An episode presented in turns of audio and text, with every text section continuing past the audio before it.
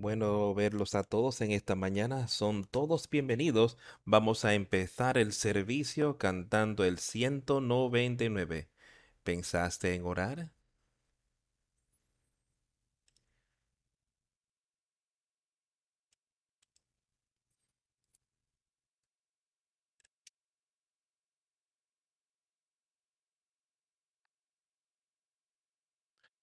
Cuando saliste de tu habitación esta mañana, ¿pensaste en orar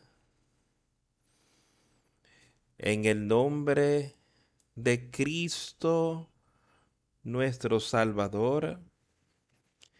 ¿Pediste su favor amoroso? como un escudo hoy?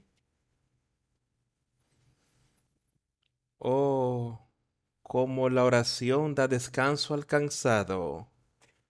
La oración cambiará la noche a día. Entonces, cuando la vida parezca oscura y sombría, no olvides orar. Cuando te ves con gran tentación,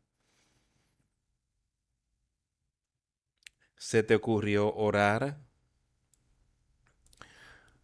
por su amor y mérito, le reclamaste al Espíritu Santo para que sea tu guía. O como la oración trae reposo al cansazo. La oración cambiará la noche a día. Entonces, entonces cuando la vida se vea sombría y oscura, que no se te olvide orar. Cuando tu corazón estuvo lleno de enojo, se te ocurrió orar suplicaste por gracia, hermano mío, para que le puedas dársela a otro con quien te hayas encontrado. Oh, como la oración trae reposo al cansado. La oración cambiará la noche en día. Entonces, cuando la vida parezca oscura y sombría, no te olvides orar. Cuando los tribulaciones y pruebas vengan, se te ocurrirá orar. Cuando tu alma estuvo hundida en tristeza, tomaste del bálsamo de Gildad en las puertas de días. Oh, como la oración trae reposo alcanzado. La oración cambiará la noche en día. Entonces, cuando la vida parezca oscura y sombría, no olvides orar.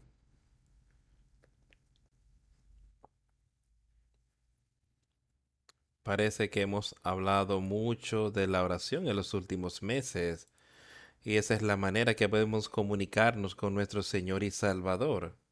Pero pensamos en eso inmediatamente cuando nos levantamos de mañana, porque yo necesito guía.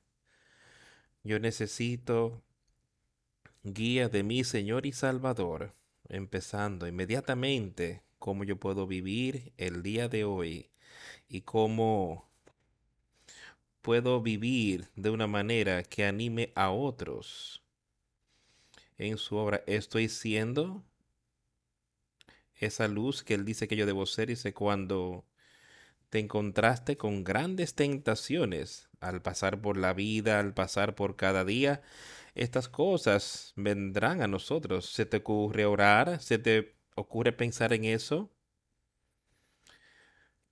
Por su amor y mérito, ¿reclamaste el Espíritu Santo?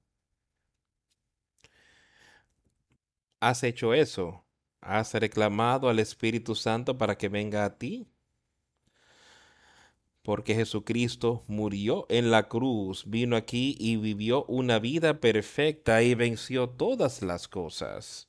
Pero nosotros tenemos que reclamamos, reclamarlo, tenemos que ir a Él y pedir, tenemos que arrepentirnos y tener fe y pedir que Él entre a nuestras vidas y que perdone nuestros pecados. Eso es reclamar el Espíritu. Así yo lo veo. Y Él ha prometido, eh, yo os enviaré ese consolador. No debería haber ninguno de nosotros sin eso. Si estamos así, inmediatamente pongamos nuestra fe y confianza en Él. Sabe que ninguno de nosotros sabemos cuánto tiempo estaremos aquí en la tierra, viejo o joven.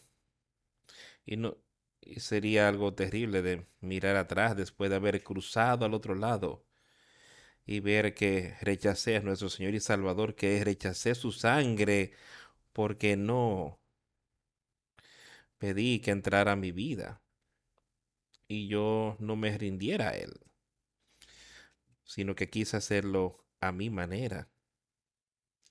Y hay un camino que le parece derecho al hombre, pero que lleva a la destrucción.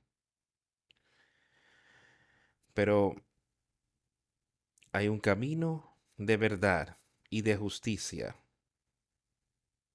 que llevará a vida eterna. Y está escrito aquí en este libro. Solo necesitamos aceptarlo. Él dice, lo escribiré en tu mente y en tu corazón. Seguimos viendo estas cosas una y otra vez. Queremos que todos podamos entenderlo, que todos nos veamos animados, que todo primeramente conozcamos a Jesucristo como Salvador, no solo para saber si yo creo que yo he leído sobre Él y yo sé que yo creo quizás que Él vino aquí a la tierra y fue un buen hombre. ¿Tú crees totalmente que Él era el Hijo de Dios? ¿Tú crees que Él puede perdonarte de tus pecados?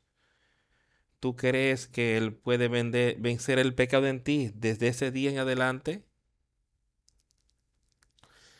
¿Tú crees que puedes comunicarte con Él por medio de la oración? Ahí es donde tenemos que estar. Estemos seguros de estarlo y usemos aquello por lo que Él vino este y vino a pagar, vino a pagar por nuestros pecados y usemos eso y así alcancemos la victoria en Jesucristo.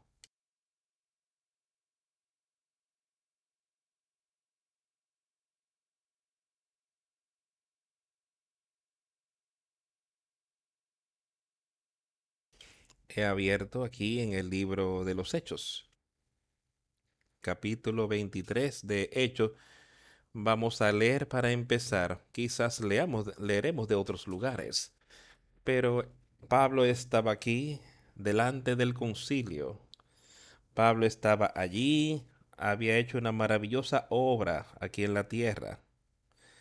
Dios todavía tenía más trabajo para él quería que él fuera hasta Roma.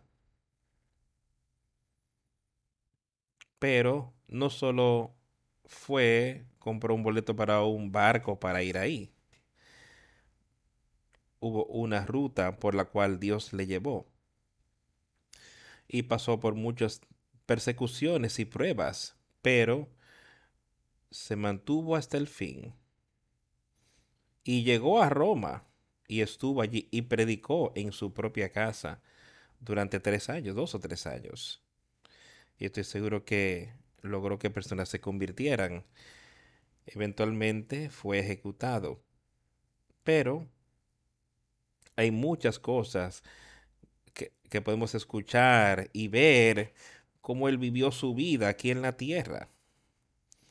Vamos a empezar. Quiero que veamos un poco aquí en el capítulo 22, donde le estaba relatándole de cómo fue y qué ocurrió en su vida y empezando en el capítulo 6 del capítulo 22 de ello dice, pero aconteció que yendo yo al llegar cerca de Damasco como a mediodía, de repente me rodeó mucha luz del cielo. Aquí había un hombre que iba totalmente en contra de la obra de Jesucristo. Él luchaba. Él ponía a la gente en la cárcel, los estaba mandando a ejecutar, todas estas cosas. Aquí estaba este hombre llegando hasta Damasco con autoridad de los sumos sacerdotes y otros para proceder a arrestar a cualquier persona que estuviese proclamando a Jesucristo como Salvador, que era el Hijo de Dios. Por eso él iba hasta allá. Él dice como al mediodía, imagínate esto en tu mente, aquí está este hombre con un grupo de hombres en el camino a perseguir a estas personas, estos, estos cristianos creyentes y de repente él ve esta gran luz brillando delante de él. Y caí al suelo y oí una voz que me decía, Saulo, Saulo, ¿por qué me persigues? Ahora, tienes tú un interés. Pablo realmente quería servir a Dios. Y él pensaba que lo hacía, pero lo estaba haciendo de la manera incorrecta. Hay personas hoy en la tierra que creen que están sirviendo a Dios, pero lo hacen de la manera incorrecta. Es con santurronería. Y esto es lo que Pablo sufría. Santurronería. Él quería hacer las cosas a su propia manera. No escuchaba lo que Cristo tenía para decirle o lo que sus discípulos decían. Él sentía que él sabía su propia opinión cómo él debía estar siguiendo a Dios. Ahora aquí estaba esta gran luz y esta voz que venía de los cielos y dice, Saulo, Saulo, lo llama por su nombre, logra su atención, porque me persigues. Yo quiero que pienses hoy, si tú no estás caminando con Él, si tú no te estás sometiendo a Jesucristo, eso puede ser igual con nosotros, porque me persigues. Yo entonces respondí, Pablo se le dieron instrucciones. Él estaba instruyendo a esta gente sobre lo que realmente ocurrió allí aquel día cuando él vio esta gran luz y escuchó estas voces y respondí, ¿quién eres, Señor? Y me dijo, yo soy Jesús de Nazaret a quien tú persigues. Es un lenguaje muy fuerte. Y aquí está este hombre, de repente mira lo que estaba ocurriendo en su, en su vida. Cristo se lo estaba trayendo muy vivo a él de lo que él estaba haciendo y lo que hacía en ese momento. ¿Estás condenado en tu vida? ¿Está las cosas que haces en tu vida lo condena?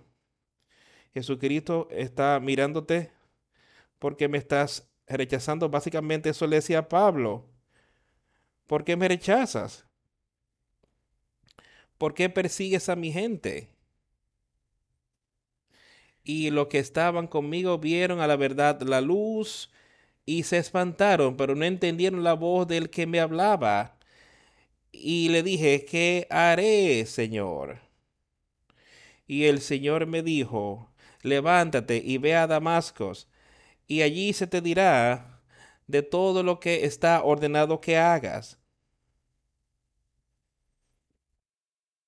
Sé obediente. Aquí estaba Saúl en el suelo. Él sabía que algo había cambiado en su vida. Él dice, ¿qué hago, Señor? Jesús le dijo de manera muy sencilla quién él era. Le está visto a cada uno de ustedes ha sido muy sencillo que Él es el Hijo de Dios. Él es el Salvador del mundo. Él es el Rey del mundo. Él reina sobre este mundo. Él sobre cada uno de nosotros. ¿O qué estamos diciendo? Eso ha de estar también en nuestros labios. ¿Qué yo haré, Señor?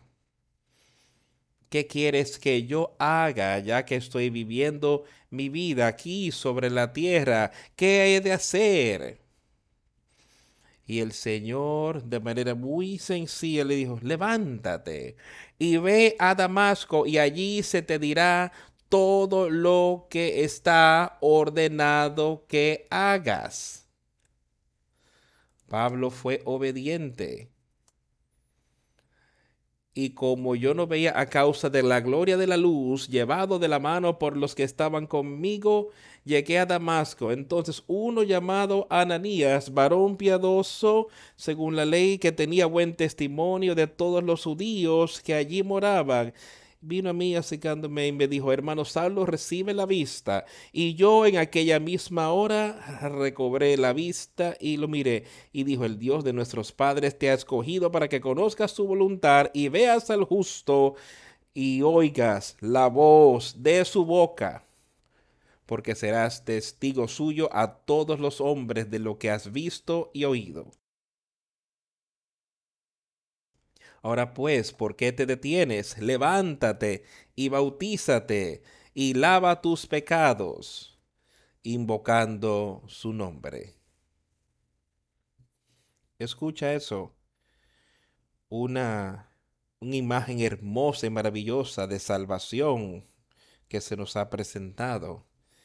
Aquí estaba Pablo pensando que él seguía a Dios el amor de Jesucristo pudo venir a él y traerlo a su atención de muy una, una manera muy clara de quién era Jesús y lo que hacía la vida de Pablo en ese momento. Y le dijo que Jesús le dio un mandamiento directo de lo que él quería que hiciera. Pablo fue obediente y fue allí y después se le mostró que este hombre Ananías vendría a él y pondría su mano sobre él y podría recibir su vista. Y después Ananías, de pie allí, le dijo lo que estaba a punto de ocurrir. Entonces las escamas le cayeron de los ojos y le dijo, porque serás tú testigo delante de todos los hombres de lo que has visto y oído, de lo que has visto y oído. Estamos dispuestos a ser testigos hoy de lo que hemos podido ver y oír espiritualmente. Tienes oídos para oír, si tienes esos oídos para oír y has escuchado las maravillosas palabras de vidas y tienes los ojos para ver las cosas maravillosas que, que Cristo ha hecho aquí en la tierra y y en otros ¿Estás dispuesto entonces de ser un testigo a otros hombres de lo que tú has visto y oído? Y entonces, mira lo que Ananías le dijo. Lo animado, estaba animando a sus hermanos. Entonces, mira, hermano Saulo, porque tú serás testigo a todos los hombres de lo que has visto y oído. O sea, levántate, ¿por qué te detienes? Levántate y bautízate y lava tus pecados. Invocando el nombre del Señor Jesús. El nombre del Señor Jesús. Aconteció cuando yo llegué otra vez a Jerusalén, aun cuando lloraba delante del templo, estaba en un trance. Y lo vio diciéndole, diciéndome, apresúrate y sal rápido de Jerusalén, porque ellos no te van a recibir tu testimonio en cuanto a ti. Aquí estaba Saulo siguiendo a Cristo. Pero quiero que pensemos en hecho. Ese versículo 16, otra vez. Yo quiero que cada uno se escuchemos con cuidado. Ahora, ¿por qué te detienes? Si no solo aferrarte de la palabra. Si vas a dejarlo para después, diciendo, ah, oh, yo quizás puedo hacer esto más tarde. No, quizás no necesito esto ahora. No tengo que enderezar mi vida. Yo estaré bien. Mira lo que ocurrió. Este asunto serio, que esto fue para él. ¿Por qué te detienes? ¿Y qué le dijo? Él dijo, levántate. Y sé bautizado. Y eso es lo que nos está diciendo a cada uno de nosotros. Y si eso no ha pasado en tu vida, tienes que hacerlo inmediatamente. Levántate y bautízate en el nombre de Jesucristo para la remisión de tus pecados. Eso es lo que Pedro le dijo. Y esto fue lo que Ananías decía, levántate y bautízate y lava tus pecados, que sean quitados. ¿Cómo? Invocando a Jesucristo, el Hijo de Dios, para el arrepentimiento de tus pecados. Invócalo para que te perdone y sean quitados. Y cuando Pablo continuó, había una gran obra que él debía hacer y así lo hizo.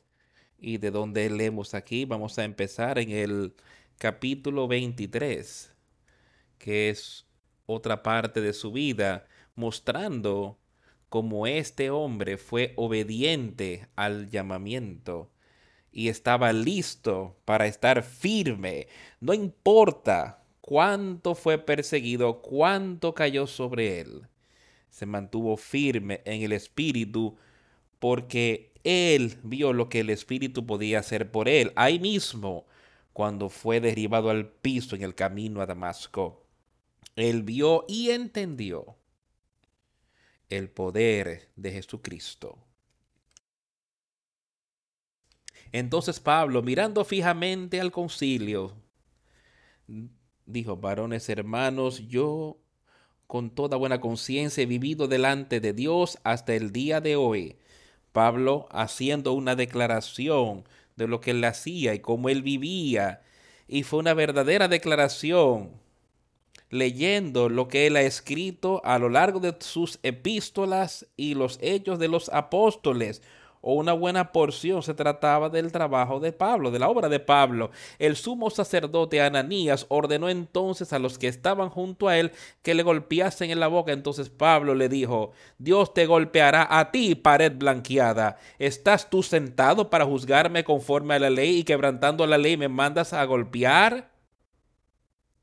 Los que estaban presentes dijeron, al sumo sacerdote de Dios injurias? Pablo dijo, no sabía, hermanos, que era el sumo sacerdote, pues escrito está, no maldecirás a un príncipe de tu pueblo. Entonces Pablo, notando que una parte era de saduceos y otra de fariseos, alzó la voz en el concilio, varones hermanos, yo soy fariseo, hijo de fariseo, acerca de la esperanza y de la resurrección de los muertos se me juzga. Aquí Pablo sabía que habían dos facciones. Una crea una cosa y otra cosa, pero Pablo dijo, yo soy fariseo. Y cuando ellos estaban ahí, y él entendió eso. Y les dijo sobre lo que creían y que Jesucristo vino a la tierra, fue resucitado. Y nosotros seremos resucitados siendo avivados por el Espíritu Santo y después resucitados en ese último día para levantarnos a encontrarnos con Él en el aire y estar por siempre con el Señor Jesucristo y Dios el Padre. La esperanza y resurrección de los muertos, por eso se me juzga y yo quiero que cada uno aquí tenga esperanza y tenga conocimiento de que Jesucristo murió en la cruz, pero la tumba no pudo retenerla Dios lo sacó de esa tumba, lo resucitó. Y él dice, yo te resucitaré, le daré vida a tu espíritu.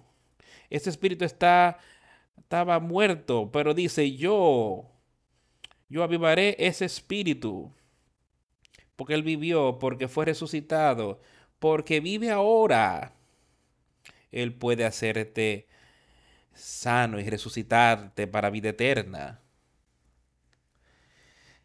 Cuando dijo esto se produjo disensión entre los fariseos y los saduceos y la asamblea se dividió porque los saduceos dicen que no hay resurrección, ni ángel, ni espíritu.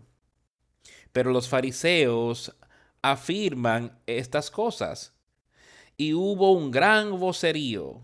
Y levantándose los escribas de la parte de los fariseos, contendían diciendo, ningún mal hallamos en este hombre, que si un espíritu le ha hablado o un ángel, no resistamos a Dios.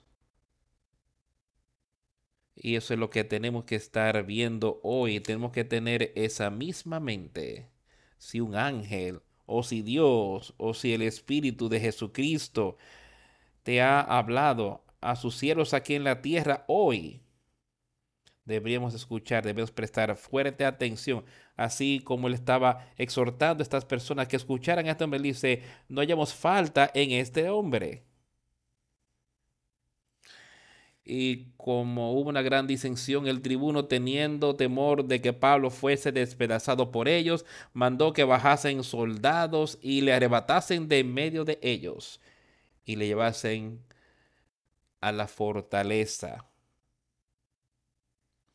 a la noche siguiente se le presentó el Señor y le dijo, Ten ánimo, Pablo, pues como has testificado de mí en Jerusalén, así es necesario que testifiques también en Roma.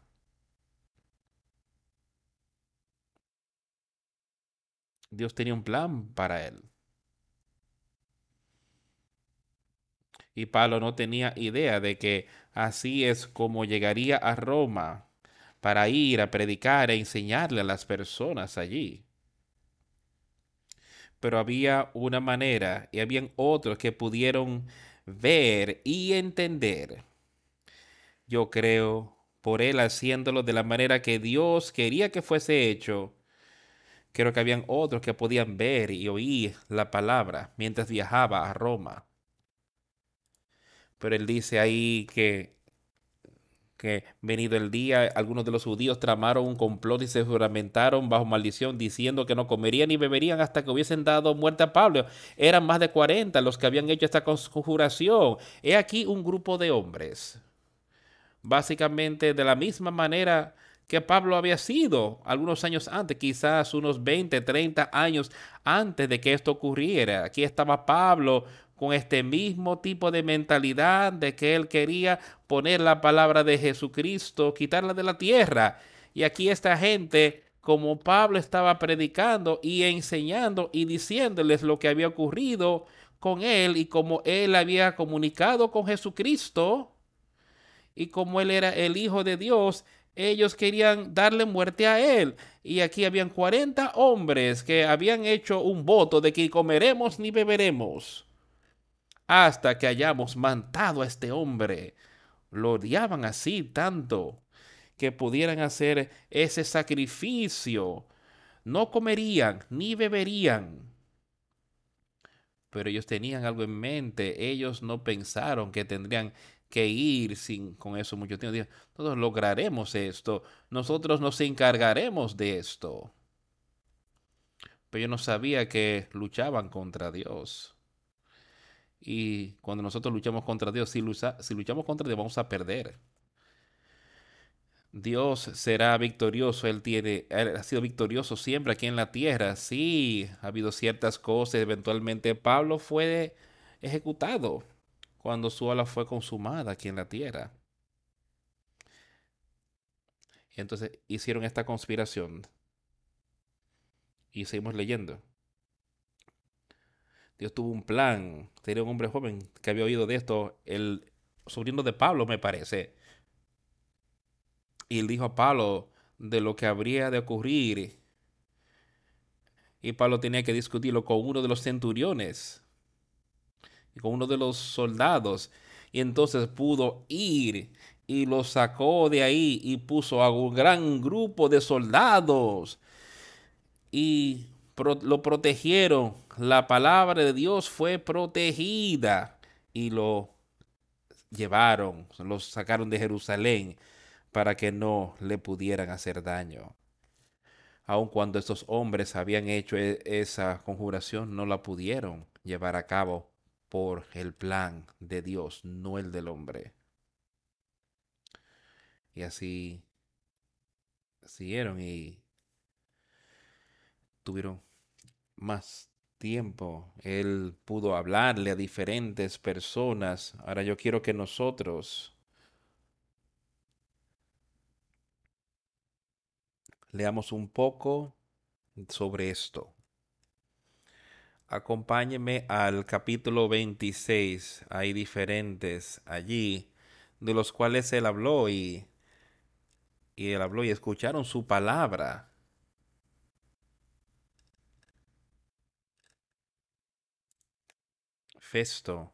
Vamos a empezar a leer un poco en el capítulo 25.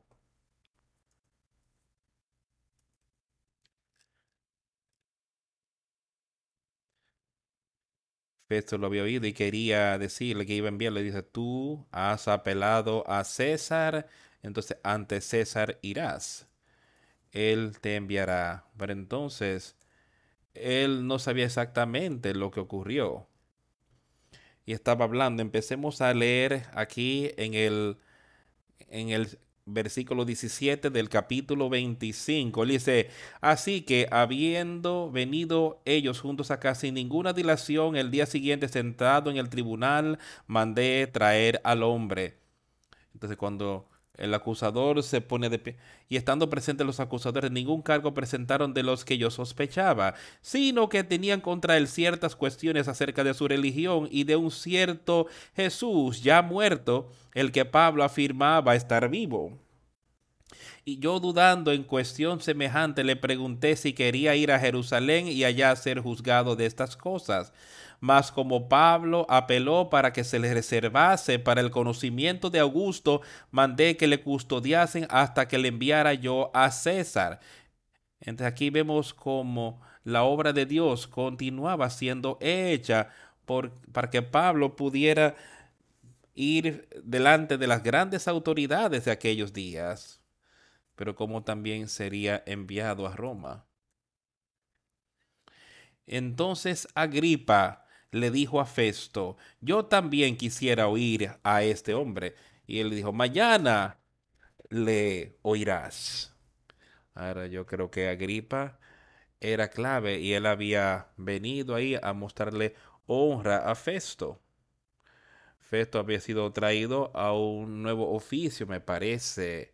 Y aquí él estaba cuestionando y tratando de averiguar qué hacer con este prisionero. Entonces Agripa le dijo a Festo, yo también oiré al hombre mismo. Mañana entonces le oirás. Y al otro día viniendo Agripa y Berenice con mucha pompa y entrando en la audiencia con los tribunos y principales hombres de la ciudad, por mandato de Festo fue traído Pablo. Mira, piensa en todas estas personas de alta autoridad el rey, los gobernadores, y él habla aquí de los principales de la ciudad. Y aquí todos reunidos para oír lo que este hombre iba a decir. Este prisionero.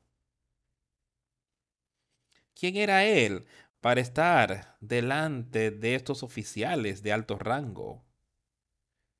Pero Pablo vino y él fue traído y Festo le dijo, Rey Agripa, y todos los varones que estáis aquí juntos con nosotros, aquí tenéis a este hombre, respecto del cual toda la multitud de los judíos me ha demandado en Jerusalén y aquí, dando voces que no debe vivir más. Ahora piensa en esto, ninguno de nosotros hemos tenido ese tipo de cosas que se nos haya traído en nuestra contra.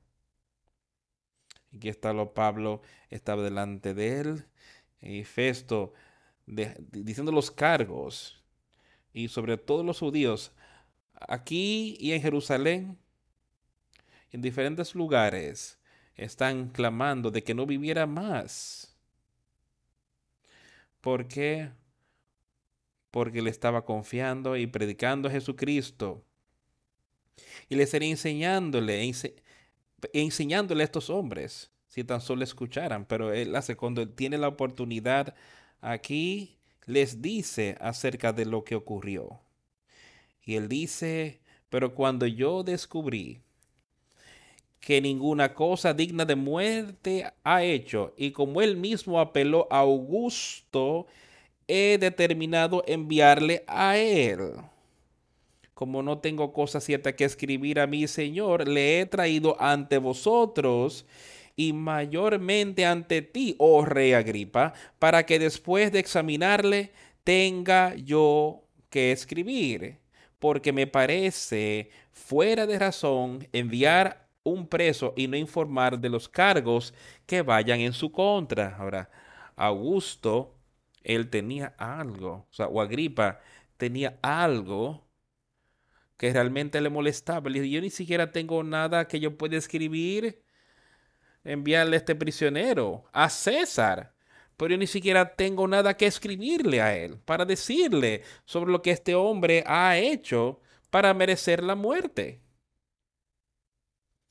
Y Pablo estaba ahí, fue traído delante de ellos, ante este gran grupo de personas. Entonces Agripa le dijo a Pablo, e-, ¿estás comprometido? Que te permite hablar por ti mismo. Pablo entonces, extendiendo la mano, comenzó así su defensa. Puedes visualizarlo. Aquí estaba este hombre, este hombre justo, probablemente vestido quizá en ropa de prisionero, o a lo que no era o a lo que no era para nada digno. Pero eso no le molestó a él para nada sobre cómo él estaba vestido. Él dice, me tengo por dichoso, oh rey Agripa, de que haya de defenderme hoy delante de ti de todas las cosas de que soy acusado por los judíos. E-, él no se avergonzaba de la verdad. Y con todos estos oficiales de alto rango, él dice, yo me defenderé a mí mismo hoy de todas las cosas de que los judíos me han acusado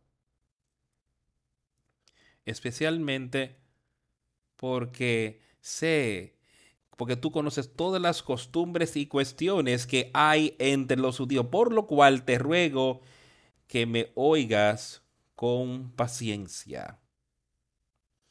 Pablo sabía algo al respecto de la reputación del rey Agripa,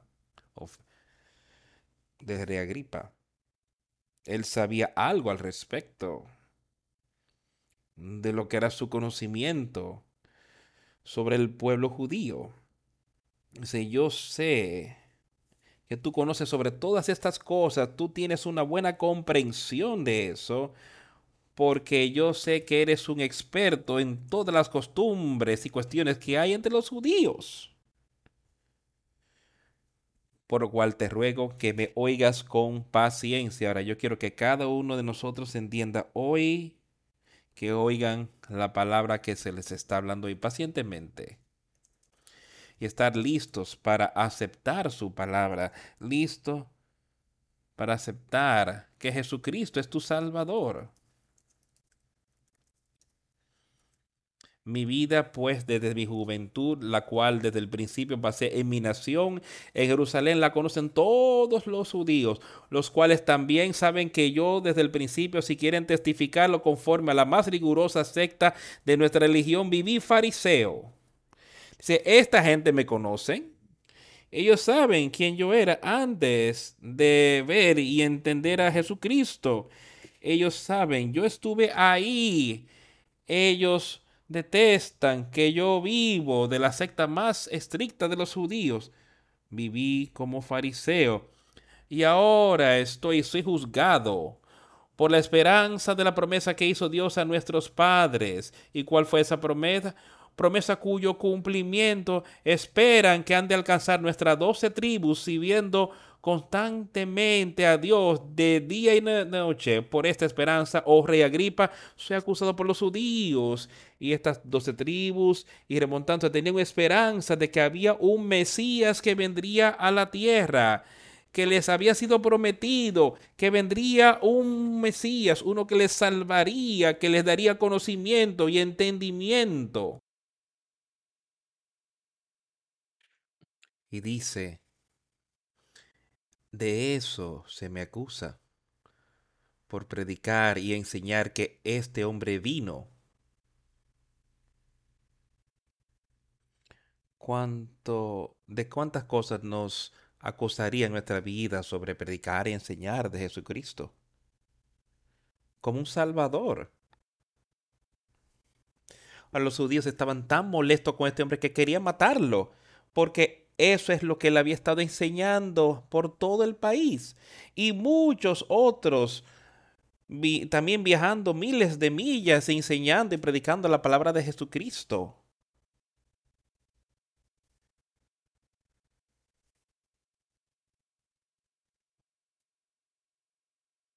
Que, que se juzga entre vosotros, cosa increíble, que Dios resucite a los muertos.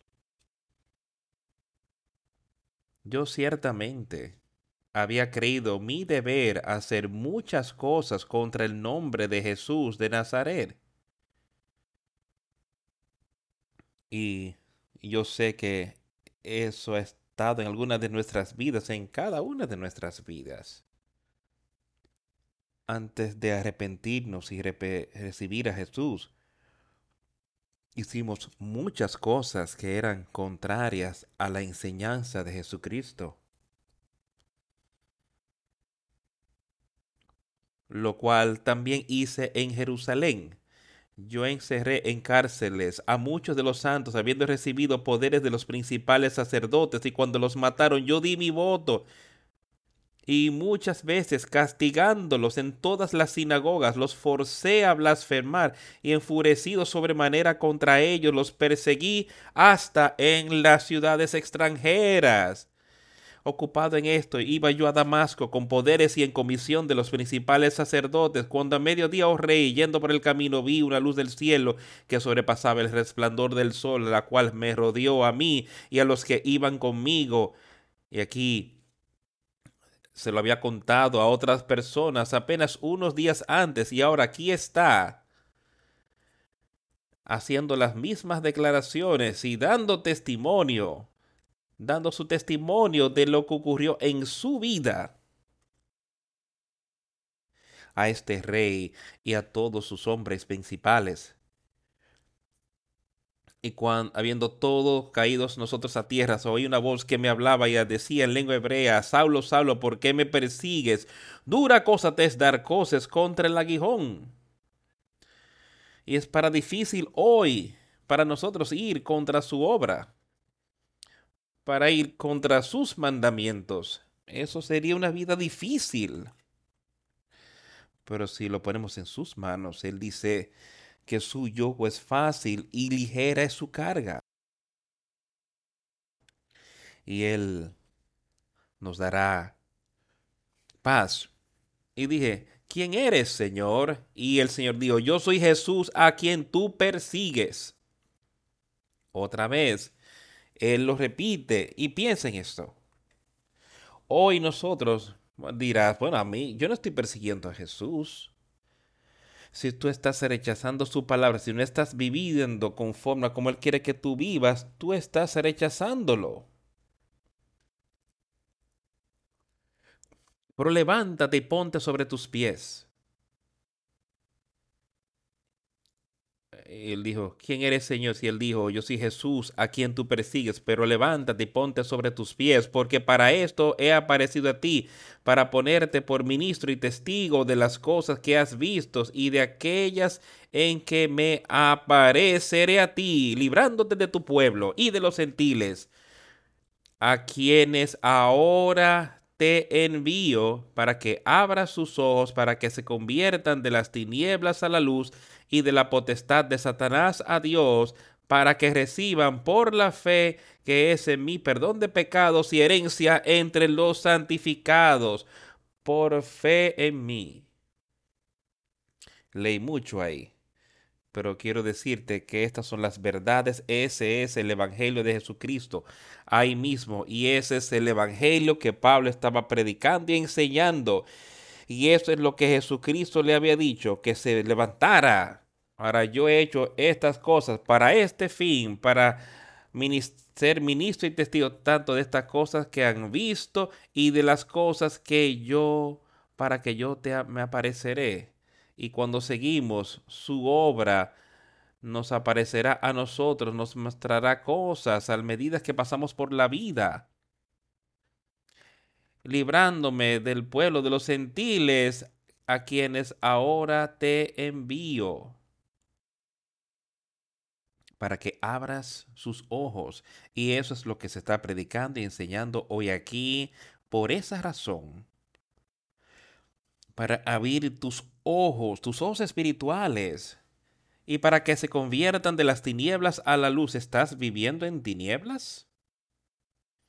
Él dice, si esta vida, esta luz en tus ojos, qué tan grande es tu tiniebla, pero él, si ese ojo está lleno de luz, cuán grande es esa luz y así podremos ver, podremos caminar.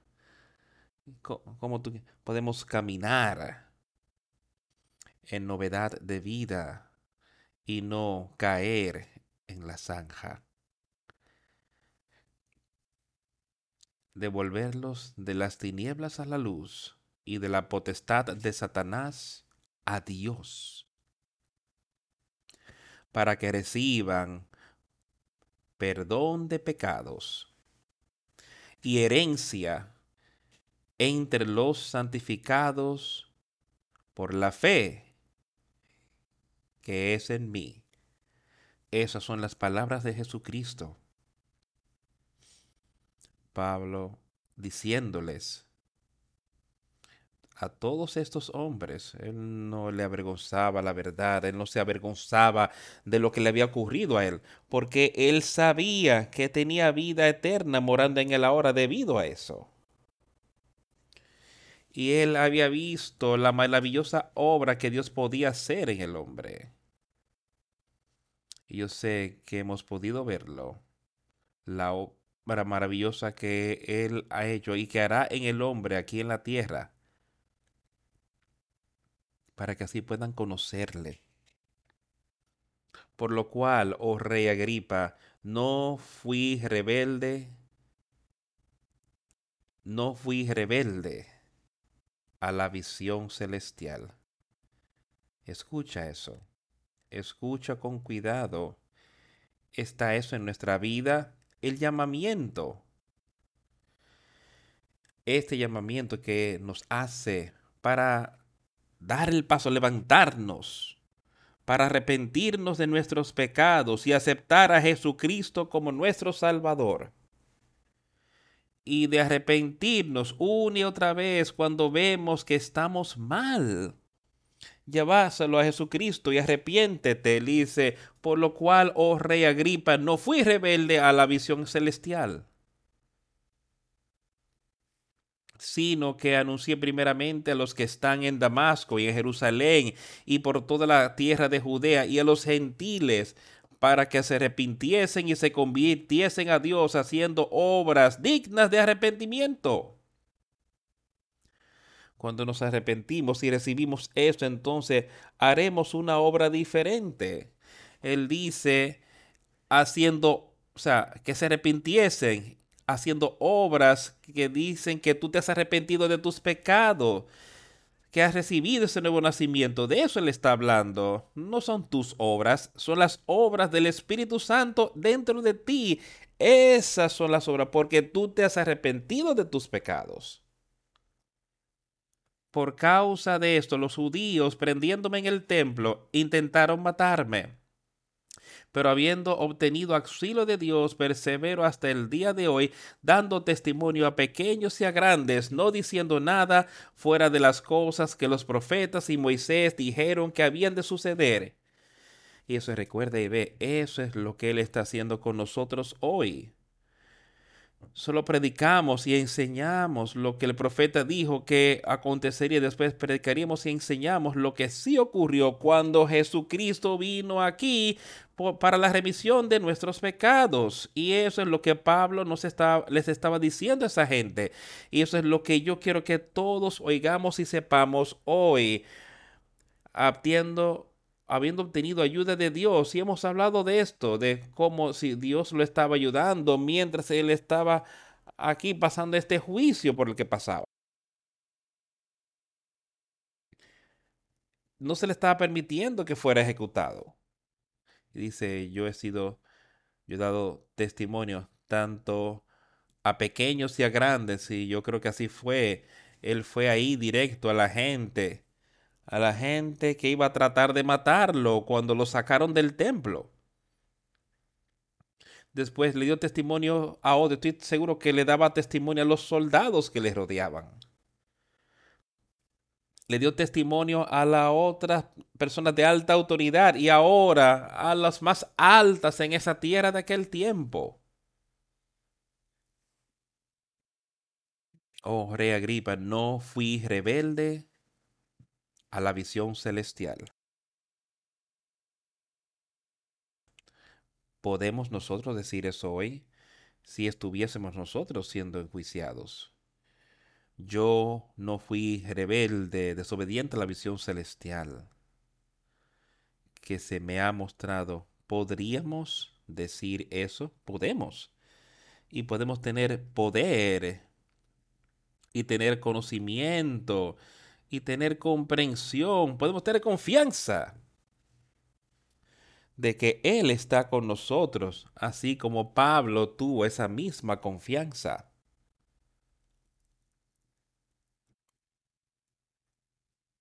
Diciendo cosas que los profetas y Moisés, que dijeron que el Cristo habría suceder, que había de padecer y ser el primero de la resurrección de los muertos para anunciar luz al pueblo y a los gentiles. Diciendo él estas cosas en su defensa, Festo a gran voz dijo, Estás loco, Pablo, las muchas letras te vuelven loco. Aquí estaba Festo, con toda su autoridad. Él no oyó las maravillosas palabras de vida. Y Satanás, mientras las verdades eran predicadas y enseñadas y le, se les hablaba, él fue igual. El sembrador, el sembrador estaba aquí, estaba echando estas maravillosas palabras de vida, ahí mismo se las estaban dando. Pero él no fue diferente que las semillas que cayeron sobre los al lado del camino. Que vinieron las aves y se las llevaron de inmediato. Satanás vino y se lo quitó de la mente de Agripa. De inmediato. Y puso algo en su mente. Lo que, lo que este hombre, o sea, Satanás estaba tratando de decirle, no entendí, no entendí lo que estaban pasando y las cosas que Pablo estaba hablando, diciéndole que no eran las verdades de Dios. Eso es lo que Satanás le decía. Y así lo sacó fuertemente al decir Festo. Mas él dijo, no estoy loco, excelentísimo Festo. Festo era aquel que le estaba diciendo a quien Satanás le había arrancado de inmediato las maravillosas palabras de vida. Se las había arrancado.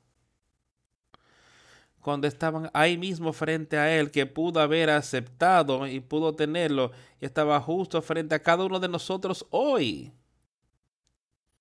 Vamos a adherirnos a su vida, a sus palabras.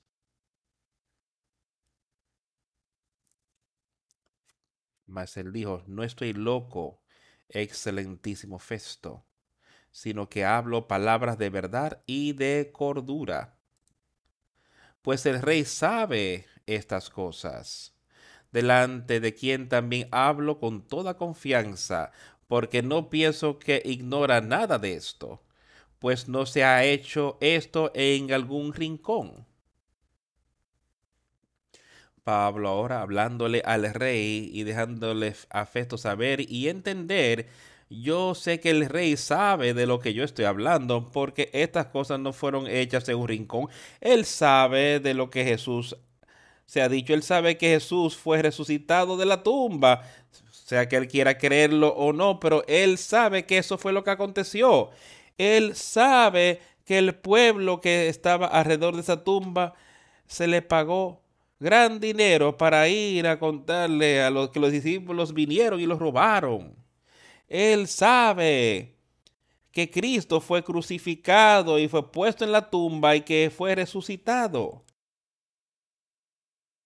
Él dice, ninguna de estas cosas están ocultas a él.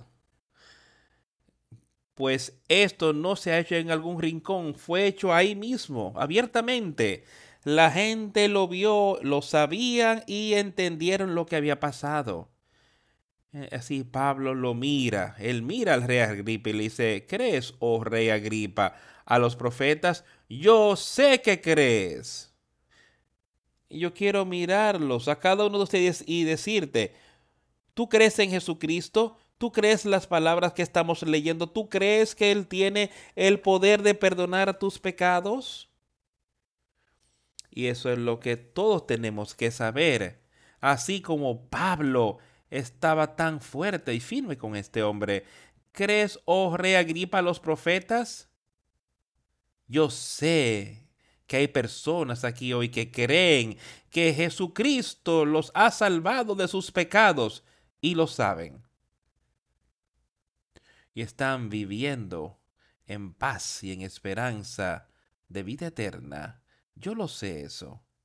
Y yo sé que eso se nos ha ofrecido a todos al rey Agripa y a Festo y a todos estos hombres de autoridad. Podían oír esa palabra, pero Satanás estaba ahí mismo entre ellos para quitárselas. Y él puede estar aquí mismo frente a ti hoy para quitártela de tu mente. En vez de rendirte a él. Entonces Agripa dijo a Pablo, entonces, ¿crees sobre Agripa los profetas? Y yo creo que Pablo fue así firme con él, se lo dijo fuertemente, Rey Agripa, ¿crees a los profetas? Yo sé que crees. Así es que yo, así es que yo, así es la manera que yo creo que Pablo se lo decía. Entonces Agripa dijo a Pablo, por poco me persuades a ser cristiano. Por poco me persuades a ser cristiano. Amigos, si hay alguien aquí hoy que se encuentra en esta posición, que casi sea persuadido a ser cristiano, ponlo en sus manos. Si no entiendes algo, por favor, ven a mí, déjame ayudarte, o llévaselo a Jesucristo. Él te ayudará. Eso es lo único que tienes que hacer, es ir a Él. Y arrepiéntete. Pero está aquí mismo, está expuesto de una manera bien clara y sencilla. Y Pablo había estado predicando y enseñándole esto a miles y a miles de personas en los años que él tenía en ministerio. Esto no fue algo nuevo para él. Esto no era algo nuevo para nosotros hoy no es algo nuevo para mí, para predicar y enseñar de sobre Jesucristo.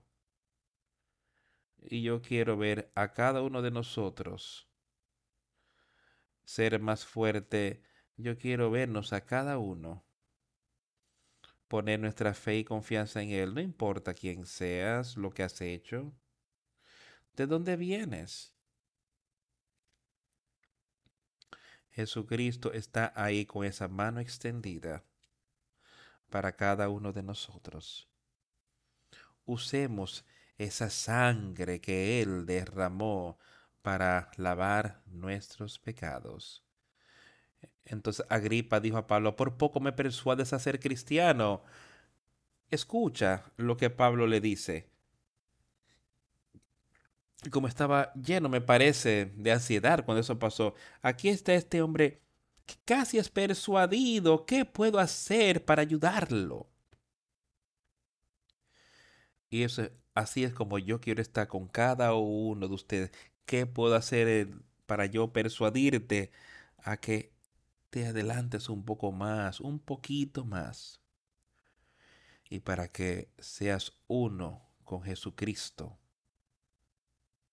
Y Pablo dijo, quisiera Dios que por poco o por mucho no solamente tú, sino también todos los que hoy me oyen, fueseis ellos tales cual yo soy, excepto estas cadenas. ¿Puedes ver? Piensa en lo que estaba pasando por la mente de Pablo. Piensa, aquí estoy yo en la presencia de todos estos incrédulos. Y aquí el rey, el que es superior a todos, diciendo, por poco me persuades a ser cristiano, Pablo, casi me persuades. Y entonces Pablo le dice, Rey, quisiera, le oro a Dios, que por poco por mucho, no solamente tú, Pablo no quería detenerse con el rey, él estaba ofreciendo y él quería que todo el mundo allí, no solamente que una persona de alta autoridad lo recibiera, sino que él quería que hasta las personas de menos rango lo recibiera, igual que Agripa. Quisiera Dios que por poco o por mucho, no solamente tú, sino también todos los que hoy me oyen, fueseis hechos tales cual yo soy, excepto estas cadenas. Él no quería que la gente estuviera en cadena. Él no quería que tuviesen un guardia todo el tiempo. Sino que yo quisiera que ustedes fueran como yo soy espiritualmente y eso es lo que yo pido. Yo quiero que cada uno de nosotros, yo quiero ser como Pablo fue espiritualmente. Yo quiero oír su palabra, oír la palabra de Jesucristo y saber que yo puedo ser así como Él. O sea, quisiera Dios que por poco o por mucho, sino que sino también todos los que hoy me oyen fuesen ellos tales cual soy yo. Él vio y oyó, él vio esa gran luz, él oyó las palabras de Jesucristo. Él fue obediente al llamamiento, dijo él.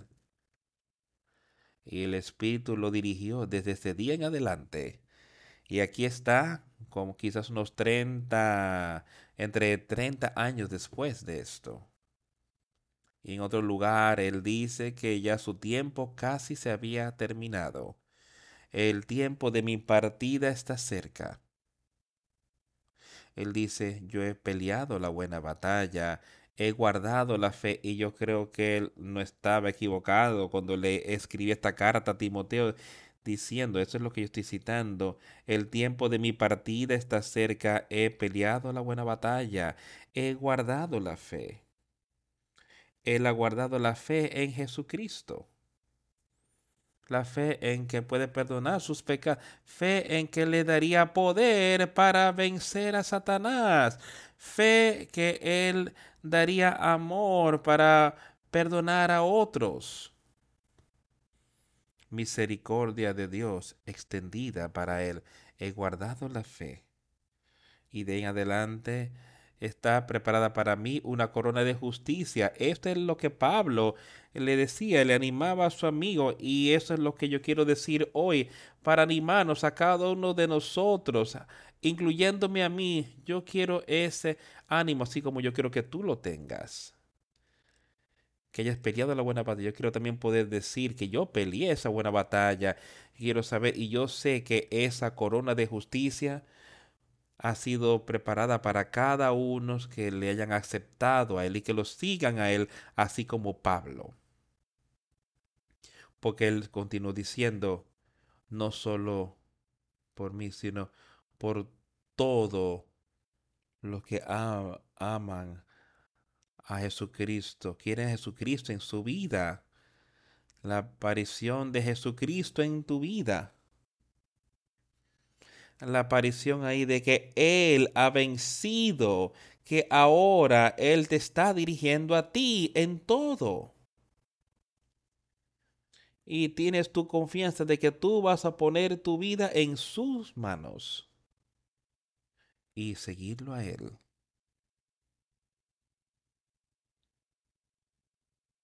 Cuando había dicho estas cosas, se levantó el rey el gobernador y Berenice y los que se habían sentado con ellos y cuando se retiraron aparte, hablaban entre sí diciendo, ninguna cosa digna ni de muerte ni de prisión ha hecho. Este hombre Agripa dijo a Festo, ¿podía este hombre ser puesto en libertad si no hubiese apelado a César? Cuando se decidió que habíamos de navegar para Italia entregaron a Pablo y a algunos otros presos a un centurión llamado Julio de la compañía Augusta. ¿Y sabes lo que ocurrió mientras ellos fueron en ese viaje? Naufragaron. Pero ninguno pereció. Pablo no pereció. Dios todavía tenía trabajo para él. Aún en la isla, ahí con el pueblo bárbaro que había ahí. Pablo pudo ir y también tratar con el rey de aquella isla o al padre de éste. Y todas las cosas fueron, ocurrieron naturalmente por Dios obrar en Pablo. Todo fue encargado. Entonces Pablo fue enviado a Roma y allí también enseñó. Él nunca paró, nunca se dio por vencido. Y alcanzó la victoria. Y yo no quiero que ninguno de nosotros se detenga. Yo no quiero que tú te detengas. Porque sería algo triste para mí. Y yo espero que quizás Agripa en algún momento después, quizás pudo haberse arrepentido. Pero eso es entre él y Dios pero es algo triste de oír que el mensaje de Dios fue derramado allí y fue que se sembró la semilla y estas personas dejaban que las aves venían y la quitaran. La verdad les fue dada y estaban dejando que Satanás viniera y se las arrancara de su mente. No seas así. Ese sembrador, que está sembrando la buena semilla, yo sé que la buena semilla ha sido sembrada para estando en buen suelo, en buena tierra, para que así pueda producir unos 30 por 1, 60 por 1, 100 por 1. Todos tenemos una obra diferente que hacer. Hay diferencias en cada una de nuestras vidas y Él va a requerir cosas diferentes de nosotros. Pero quiero decirte algo lo sé desde el fondo de mi corazón, que Él nunca te pondrá algo sobre ti que tú no puedas vencer. Y yo sé que lo que sea que Él te haya pedido que hagas, Él estará ahí y tú alcanzarás la victoria. Yo sé eso de hecho, que Él puede guiarnos. Y ha habido momentos donde yo he visto y no sé qué decir. Pero Él nos guiará y Él nos ha guiado y alcanzaremos victoria. Su pueblo alcanzará victoria. Vendrás e irás con nosotros. Es lo que el Salmos dice, me parece. Y Pablo dijo, el seguirme a mí como yo he seguido a Cristo eso es lo, así es donde yo quiero estar como Pablo estaba siguiendo a Cristo. Yo quiero seguir a ese mismo Cristo. Y está ahí así de sencillo para aquellos que tienen ojos para ver. Pero dice que hay algunos que tienen ojos pero no pueden ver. Algunos que tienen oídos pero no pueden oír. Él dice que hay algunos que tienen un celo pero no conforme al conocimiento.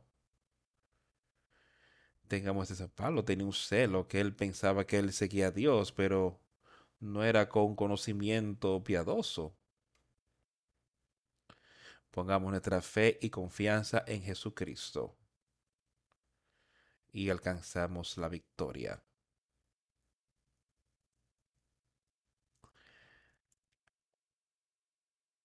Vamos a concluir el servicio cantando el himno 150. Alábenle, alabado sea Él. Es una canción maravillosa para nosotros hacer. Cantémoslo de corazón. Y si hay alguien que quisiera hacer eso público, tu compromiso a Él, pasa al frente, no esperes, no dejes que Satanás te retenga. Pasa al frente si quieres hacer este testimonio público.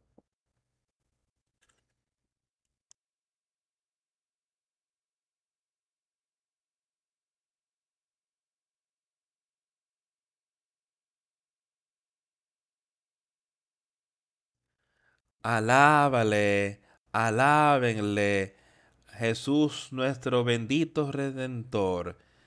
Cantar, oh tierra, proclama su maravilloso amor. Exáltale, exáltale, arcángeles en gloria. Fuerza y honra dar a su santo nombre como un pastor. Jesús cuidará a sus hijos en sus brazos. Él los lleva todo el día. Alábenle, alábale, cuenta de su grandeza. Excelente. Alábalo, alábalo por siempre en una canción de gozo. Alábale, alábale, Jesús, nuestro bendito Redentor, porque nuestros pecados él por ello sufrió, sangró y murió. Él es nuestra roca, nuestra esperanza de salvación eterna. Alábenle, alábenle a Jesús el crucificado. Sonar sus alabanzas. Jesús que llevó nuestras tristezas un amor sin límites, maravilloso, profundo y fuerte. Alábale, alábale, cuenta de su excelente grandeza. Alábale, alábale, por siempre en canción de gozo. Alábalo Alábalo, Jesús nuestro bendito Redentor. Portales celestiales, fuerte cantar con hosanas.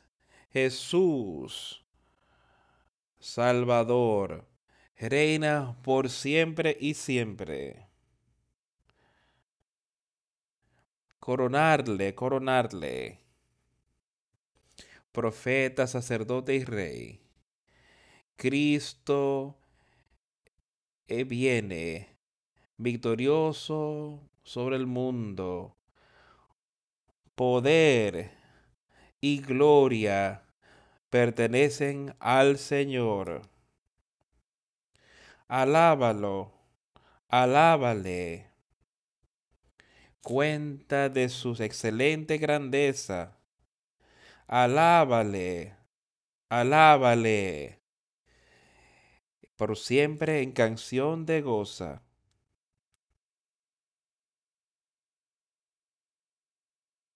Yo espero que podamos ver cómo Dios, por medio de su Hijo Jesucristo, puede obrar con quien sea. Es su voluntad que todos los hombres sean salvos. Tanto así que envió a su Hijo a morir. Alábale, no al hombre, alábale. Cantar de su excelente grandeza. Alábale. Alábale por siempre en canción de gozo. Y yo sé que hay gente hoy con paz. Y yo espero que hayan personas que tienen que tengan su corazón tocado hoy. Y yo espero que tú también des el paso y preguntes, ¿qué debo hacer? Hacer como dijo Pablo os habló. Y yo te digo ahora, arrepiéntete y sé bautizado por la remisión de tus pecados. Oremos. A Dios el Padre, gracias por las maravillosas palabras de vida que tú has registrado, que podemos ver y saber cómo otros han podido recibir y cómo pueden ser fuertes de su espíritu y de animarnos, con, exhortarnos con tu palabra. Dios, te doy gracias. Te pido por sabiduría y conocimiento espiritual. Y te pido que nos muestre para cómo podemos animarnos en tu palabra, en tu obra. Y que nos acerquemos a ti. Y déjanos alabar tu nombre y alabar el nombre de Jesucristo. Y Dios, si hay alguien que esté buscando, que escucha mi voz hoy, que puedan oír tu palabra, que tengan oídos para oír y ojos para ver, y que te acepten a ti, y que sea persuadido de que Jesús es tu Hijo, Jesús y que Jesús puede quitar nuestros pecados y Jesús puede sanarnos. Y ese es el nombre de Jesús que hemos orado. Amén.